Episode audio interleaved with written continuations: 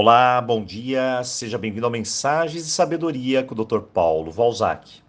Hoje vamos fechar com chave de ouro mais uma semana e agora de autossabotagem. Me perguntaram recentemente qual eu acreditava ser o maior sabotador de todos. E a resposta é bem simples. O maior sabotador de todos é o medo uma emoção básica que nos acompanha desde os primórdios da nossa existência. O medo sempre desempenhou um papel importante de sobrevivência, nos alertando de todos os perigos ao nosso redor. Mas ele também se tornou atualmente o maior vilão de todos. A raiz de todos os nossos problemas mentais é o medo. Acredite, aonde você vê um distúrbio uma distorção, você vê o medo. A pessoa tem codependência emocional, ela tem medo do abandono. A pessoa tem ansiedade, o gatilho foi o medo de algo. Ela tem síndrome do pânico, tem estresse, tem qualquer disfunção, o medo está lá.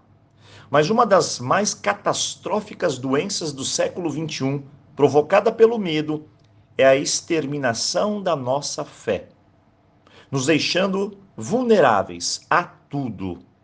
Para mim, Fé é confiar. Isso mesmo. Entender, aceitar e confiar na vida, em mim e em Deus. Quem não confia na vida caminha no contrafluxo dela. Assim, sofre. As pessoas não conseguem dar as mãos para a vida e seguir juntos. Ela briga contra a vida. Ela quer tudo do seu jeito e não vê que a vida está tentando te dar o melhor ou acertar algumas coisas para você. Em geral, somos que nem crianças mimadas, birrentas, brigando com a inteligência universal. O medo quebra a nossa confiança na vida, a nossa vida, e nos planta a dúvida, a preguiça e cria monstros imaginários. O medo sabe onde chegar então, ele sabota a nossa confiança em nós mesmos. Quantas vezes eu não ouço a pessoa dizer: Eu não consigo, doutor Paulo, não vai dar certo, comigo não funciona. O que mostra que a pessoa deu as mãos ao medo e trouxe para dentro de si aquele senso de inferioridade, da energia do eu não posso. E assim ela não acredita mais em si mesma. Não estimula o seu melhor, não vive o seu melhor. Ela não quer aprender, ela se entregou ao medo. Por fim, talvez o maior de todas as vitórias do medo, a de não acreditar mais em Deus, ou como você desejar chamar dentro das suas crenças. Não falamos mais com Deus. Não olhamos mais as pessoas com o olhar divino.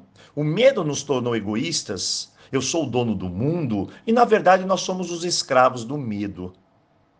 Deus está em cada pedacinho do universo, te chamando para contemplar a beleza de cada uma de suas criações.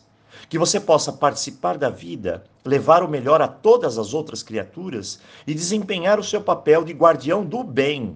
O medo não quer isso. Ele te sabota, te leva à fé, à confiança no bem, nos valores mais profundos da vida, causando o pessimismo. Todos nós temos os nossos medos, mas não podemos de forma alguma deixar eles sabotar a nossa fé em uma vida melhor, em um ser humano melhor e no alicerce de toda a nossa existência, o nosso Criador. Hoje, respire fundo, comece a enfrentar esses fantasmas que apenas nos afasta do caminho. Respire fundo.